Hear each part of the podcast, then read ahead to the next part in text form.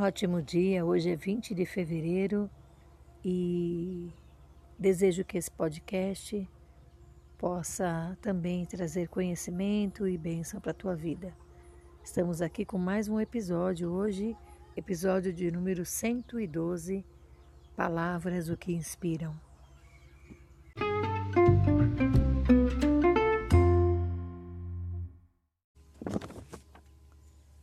Episódio 112, a palavra é semente. A palavra semente vem do latim sementes e se refere tanto à semente de um fruto como a qualquer causa que permite criar algo. Assim, a semente permite o nascimento de um novo fruto após seu processo natural de desenvolvimento. Esta ideia é aplicada também ao sêmen dos mamíferos, um líquido que interage na origem de um novo ser vivo. Encontramos também a palavra semente no termo hebraico azera, que significa a semente. Pode significar também descendência. Isso então nos mostra que a semente tem pelo menos duas conotações: a de um grão, que quando lançado na terra pode gerar plantas, dependendo da semente, e pode significar também a semente plantada pelo homem numa mulher, que lhe dará a sua descendência. Ainda no grego, o vocábulo usado para semente é espeiren. Os exemplos mais evidentes do uso dessa palavra no Novo Testamento, escrito em grego, estão na parábola do semeador e também nas palavras de Paulo quando diz que tudo que se semeia se colhe. Isso está em Gálatas 6, versículo 7. Nesse caso, o sentido é mais limitado à ação de semear.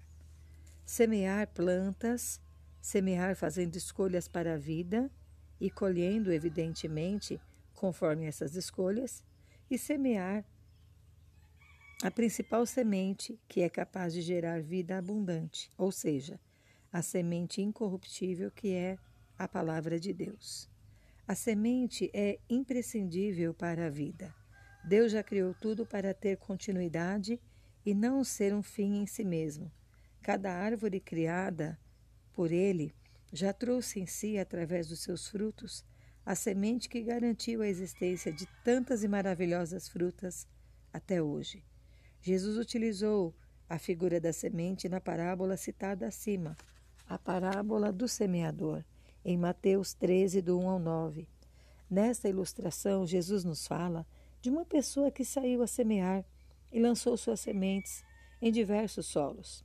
A semente era a mesma, ele próprio, Deus, explica que representa a palavra de Deus. Porém, os solos onde essas sementes caíram eram diferentes. Penso que esses solos representam o coração, a mente das pessoas que a ouviram ou que recebem essa semente. Jesus ilustra como cada pessoa recebe o Evangelho em sua vida. Afinal, as pessoas, que são os solos, não respondem de maneira igual ao receberem essa semente. São quatro tipos de solo, pessoas diferentes e com corações diferentes quanto à semente. O semeador, no caso, é qualquer pessoa que anuncia a palavra de Deus, e esta é a semente. Em resumo, existem pessoas que apenas ouvem, mas não creem.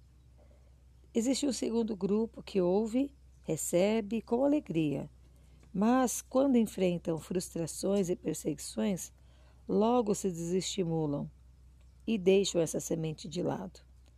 O terceiro grupo, o terceiro solo, representa os que ouvem, mas são superficiais, hum, achegados às riquezas, atrativos da vida, logo se tornam infrutíferos. Mas existem aqueles que são um solo bom. Ouvem, compreendem e frutificam. Como não sabemos quais desses solos nós encontraremos no nosso dia a dia, eu e você, que nesse caso é um semeador do Evangelho da Paz, não importa ficarmos analisando o solo, mas sem lançar as boas novas, para que haja esse lindo processo de vida que Deus oferece através da Sua palavra. Vamos então sair e semear.